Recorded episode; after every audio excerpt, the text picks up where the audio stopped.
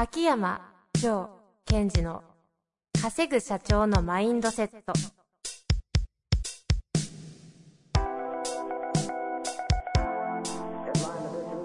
なぜ一流の経営者たちはぶつかる壁を次々と越えられるのか。そこに隠されたマインドの正体。ポッドキャスト「稼ぐ社長のマインドセット」は上場企業から中小企業まで。エグゼクティブコーチングトレーナーとして人材開発を行ってきた秋山城賢治が経営や人生で役立つマインドの本質について分かりやすく解説しますこんにちは、遠藤和樹です。秋山城賢治の稼ぐ社長のマインドセット。秋山先生、本日もよろしくお願いいたします。はい。よろしくお願いします。あ、何ですか？冒頭のヨタ話決めるの忘れてた。なんかありますか？あのー、毎年ですね。毎年、この中途半端な5月に、はい。毎年、毎年やってることがあって、はい。えー、年に1回、えー、人間ドックではないけど、血液検査をやってるんですよ。はいはいはい。重大なお知らせが、みたいな。いやいやいや、重大じゃないですよ。血液、いやいや。で、また、まだ申し込んでないんですが、それをまた、えー、今月末に行くと。うんそろそこれからなんですねはい、その時期だなと。あでもお酒やめられてからの人間ドック的なやつは初めてじゃないですか。あ、そうですね。ね、逆に悪くなったりしてそうですね。で、はい。あのーそろそろだなと思った。まあ私の場合はすごいマニアなので、うんうん。今はあるこう有名な方のところに行って、で、その血液を取って、そして、えっと、アメリカに送って、はいはい。で日本では取らないような、えー、チェック項目があって、それを見てもらってるんですね。はいはいはい。その、血中の中のタンパク質がどうのこうのとか、あとはミネラルの代謝がどうのこうのか。あの、めっちゃ高いとこですね。まあお値段的にはね。保険外ですからね。で、あの、ほら、前、大久保さんのと、ほら、財務屋の、はい。財務や、税理士。一応肩書きは。はい。税理士の、はいえー大久保さんのところのポッドキャストええ、に、こう、ゲストで出してもらった時も言ったんですが、その、血液の中を調べるっていうのと財務って同じですよ、みたいな。話で盛り上がったんですね。で、ちょっとここで皆さんにせっかくなのでお伝えしたいことがあって、その、今起きてることを受け取れっていうよく言うじゃないですか。はい。その練習方法として、血液検査いいっすね。ああ。数値のファ、ファクトフルネスですね。あ そうそうそう、ファクトフルネス。で、これどういう人が健康診断とか血液検査行きたくないかというと、なんかちょっとやばいんじゃないかなと思ってる人。うん。うん。財務もそうなんですって。うん。大久保さんの話だと、財務とかって見たがらない人は、中がちょっとこうぐちゃぐちゃしてるって思う人は、なかなか見ようとしないんです。それ、この間、奥保さん、奥保先生とお話ししてて、いやなんかこう、仕事の、なんか会社の状況の話してたんですよ。つかさ、財務諸表見せて。それ見ねえとわかんねえからって言われて、怖えなと。いや、そこはいいじゃないですか、みたいなね。いやいや、そうです。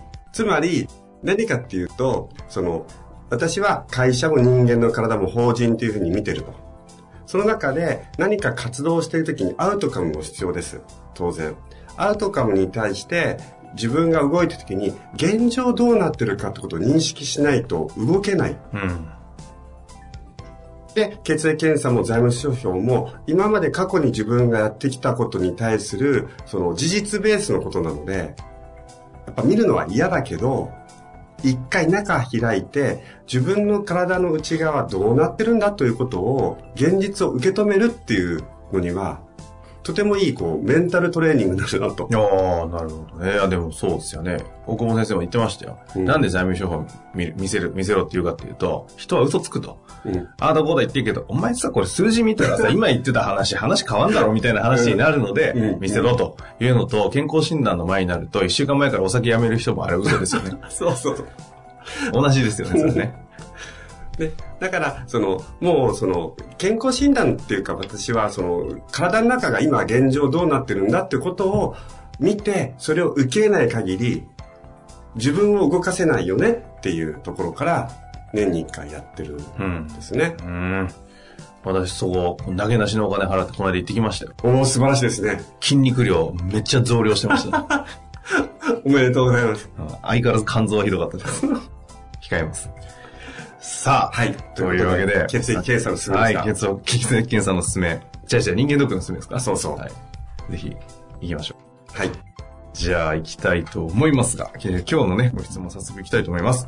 えー今日のご質問は、広告代理店36歳、セールスの、だ、ダンス？ちょ、わかんないですね。はい名字だけとなっておりますので、えー男女どちらの方々からご質問いただいております。さあ行きましょう。えー自己中のリーダーになるにはこ何を心がけるといいのか、アドバイスをお願いします。はい。はい。えー大変役に立つポッドキャストをいつもありがとうございます。第194回の上語録、自己中とは巻き込める力を聞かせてもらい、自分が今まで他己中のリーダーだったと反省をしました。具体的には、仕事以外のことで本人がどうなりたいか聞く。目標設定の時に目の前の仕事以外でも身につけたいスキルを引き出し、どう身につけてばいいかを一緒に考える。などをメンバーとの会話で努力していたからです。ただいまの若年層は会社に長く勤めることが前提になっていなかったり、副業したりなど、キャリアの選択肢が増えているため、目の前の仕事だけでは相談に乗れる幅が狭いなどの実態もあります。その中でどうやって自己中のリーダーとして振る舞い、発言をして周りを巻き込んでいけばよいのか、ぜひアドバイスをお願いいたします。うん。というわけですね。はい。いいですね。いいじゃないですかね。うん。仕事以外の本人どうなりたいか聞いたり、それ以外の、仕事以外のスキル身につけたいか聞いてくれたら、いい上司じゃないですか。で、その時に、はいその、まず私が、彼はそういうふうにやったんだけど、そうじゃなくて、この仕事を通してどうなりたいって言い方をしたり、その自分が、えー台風の目のように中心となって巻き込まないといけないよという話を上語録でしたと。そうですね。194回です。はい。ところが自分はそうじゃなかった。うん。その、みんなどうしたいっていう意味ではちょっと少しこう、下に入っちゃった感じ。そね。そこを、そこを自分がえーリセットして自己中になろうと思ったら、今の弱戦争の方を見たら、えっ、と、その、キャリアのことを考えたり、えー副業とか、その、会社以外のことでやりたいことっていうのをやっていくので、うんこの会社を通してっていうのが、なかなか言いづらいうん。じゃないかという質問ですよね。うん。うん。で、まず、えっと、前提として捉えてほしいのは、それは、この質問者の方であろうと、それからその若年層の方のステップアップしていきたい方も、共通して持つべき能力というのがあるわけですね。それは何かというと、えーその、そこにあるものをリソースとしてゴールを達成する力ってビジネスではすごい重要だと思いません？うん。うん。例えばそこが、えー何かの法律なのか、または部下なのか、いっぱい、えー自分の周りにはリソースがある。そのリソースを使ってゴールを達成するというのは、この質問の方もそれはやんなくちゃいけないし。うん。うん。また若年層の方たちステップアップして、じゃあ自分が将来的に独立する、起業するも、やっぱり必要なこと。っていうところをまず知ってほしいんですね。はい。ということはまず一つ目、えー質問者の方は、あなた自身も部下をリソースとしてゴールを達成するっていうふうに自分の能力アップしていきましょうというところを見る。まあ、まずこの方自身が。うん。そして、部下の方たちも君らは将来自分たちのそのやりたいことがあるにせよ、今この状況の中っていうものを、のリソースを使い切ってゴールを達成するっていうのは、とても重要になってくるんだってことも教えてあげなくちゃいけない。うん。うん。それをまず前提として持ってほしいんですうん。ね。なるほど。その上で、あの前回のポッドキャストとも言ったんですけども、まずあなたが上司として相手が何やりたいか置いといて、今の我々のこのチームのゴールはこれ。みんなでこれ取りに行くぞと。そのためにあなたの、えーオーダー、あなたへのミッションはこれ。やってね。任せたよっていうところが最初。その上で、それをバーンと言い切って走らせてる間で、その上で、あ、そうそう、君って将来どうしたいの？とか、ね、将来えどういうふうになっていきたいの？って聞いてあげればのはありだと思います。あで、その、今、彼らはその船に乗ってるわけだから、この船に乗ってるってことは、ここまでこういうところにまで行くぞと。あ。うん。それをまず覚悟させて、そして、それとは別に、ねえねえ、ところで君は将来どうしたいの？例えば、将来独立したいんです。へえ、そうか、独立したいんだと。だとすると、どういう能力身につければいいと思う？こういう能力だと思いますと。じゃあその能力っていうのは、この仕事を通して身につけるといいよねって初めてそこに持っていける。うん。これ上司、今、かなんていうんですか、こういうさですよ、あの、副業をしたりとかっていうのが当たり前の生き方をしてた人じゃないうんうんうん。上司が、そういうのが当たり前の部下を持つわけじゃないですか、今の世の中って。うんそうすると、いきなり、いや、デュアリキャリアがとかね、うんいや、なんかパラレルワークがとか言い出して、何のこっちゃって話じゃないですか。うんうんうんで、この上司はそういう、こう、自分も知らない世界に対して、もうそこにちゃんとどのように向き合っていけばいいんですか？それはすごい、その、この年代の方への、そこがこの年代の方への課題ですよね。でもやることは一緒で、上司であるあなたは、部下というリソースを活かしてゴールを達成するっていう本質は変わらないので、あ、最近の若い子たちは、その、そういうことを考えてるんだ、へーと。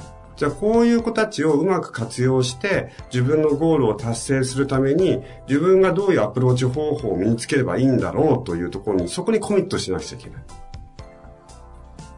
なので私としてはさっき言ったように、えー、まずは彼らに対してもこの組織、このチームで向かうべきところはここ、その時にあなたがやるべきはここはここってことをドーンと言い切った後に将来どうしたいのとうんうんうん。で、さっき言ったように、将来はこうなりたいんです。私逆に、今の私からすると、自分の部下の方が、将来独立したいんですとか、将来こういうことをやりたいんですって言ったら、超ラッキーですよ。いや、そうか、そういうふうになりたいんだ。だったら、その仕事ってさ、こういう能力必要じゃん？その能力を、この、今回のプロジェクトを通して身につけた方がいいよっていうふうに言って、その、いわゆるモチベーションを持たせる必要ないですよね。うんうんうん。でも彼としては自分の将来の道と今のこの仕事がリンクしてないと思っちゃうんでしょうね。まあ、なかなかリンクししてるって思って働けてる方っていない気はしますよね。ということは、えっ、と、今のこの質問者の方はリンクさせてあげる力っていうのをつけるというう。ーん、なるほどね。それが、まあ、なんか自己中のリーダーってね、秋山先生分かりやすく、こう、フックかけるために言ってくださってますけど、なんか一歩間違ったら、なんか俺についてこの野郎みたいな、うんうんちょっと嫌なリーダーっぽい、なんかイメージしちゃいますけど、そういうことではなくて、うんうん。その、何、その人がやりたいことと、今起きている、も抱えている仕事のここの架け橋をちゃんとリンクさせられるという能力を持っている。そういう意味で巻き込める。巻き込めるじゃないですか、その能力持ったら。じゃあもし、その部下の方が、えっ、と、将来、わかりましたと、僕はこれ、まずやりますと。でところで君将来何やりたいのと聞いたときに、特にないんですが、将来わかりませんと。言ったらどうするかと。うん。それも私だったら、あ、ちょうどいいじゃんって。わかんないけど将来なんかやりたいんでしょと。だったらば、今回のプロジェクトを、この力をアップさせるために使ったらどう？この力っていうのは、えー君が将来どういうことやろうにしても、絶対必要だからっていうふうに言ってあげると思う。うん、うん、うん。だから、部下の方が将来自分のやりたいことがあれば、そのやりたいことと今の仕事をリンクさせてあげればいいし、ないならないで、この仕事でこういう能力磨くと将来いいよって言っちゃう。その中でどうやって自己中のリーダーとして振る舞い、発言して周りを巻き込んでいけばよいのか、ぜひアドバイスお願いします。というわけですね。うん。うん。自己中のリーダー。で、もう一つは、あ、そう、いや、あの、どういうふうに言っていけばいいですかって今のお伝えしたので分かったかな。三つステップがあって、一つは私たちのゴールはこれ。その中で君のオーダーはこれ。っていうのを言った後に、君は将来どうなりたいの？あ、こうなりたいんだ。だったらこの能力をこれ身につけちゃおう。もしくは、ないならないだったらば、こういう能力はこれで身につくからやってごらん。っていうのがいい方。うん。で、もう一つ重要なのは、このリスナーの方が自分がどういうリーダーになりたいかってことを設定していってほしい。だ自分自身の、その、リーダーとしての理想像っていうのを設定して、その自分の理想とするリーダー像になるために、今回そういう若者たちが自分のところに部下にいるというリソース、環境を使い切るっていうところに自分を振っていってほしいですね。まあ要は自己中のリーダーになるためには自分に向き合えと。そうです。自分がどういう人になりたいか、どういう人物になりたいかっていうことを設定していく。さっきのね、3ステップ目の、あの、冒頭のファーストステップ目、まず自分、そのゴール、自分、向かうチームのゴールがどこなのかを設定するって時点で、これ、部下やることじゃないですもんね。うん、うん。なかなか大変なやつですよね。こんな挟まれて上も指針出さない方向も出さない中において、うん自分のチームに対しては自分でゴールセットしなきゃいけない。どうすればいいのかみたいな。この葛藤をね、しっかりと向き合うということですよね。それが本当にリーダーだと思いますね。何ですか、この沈黙は。いやいやいやいや、まだ来るかなと思ったら、こ来なかったみたいな。いや思いますよ、本当に。リーダーの一つの資質として、自らそのゴール設定をしていくっていうことが、本当に第一になる。ゴール設定できる上なんて大していないんですからね。もう諦めて、もうこいつできねえと思って自分で決めちゃえばいいんですよね。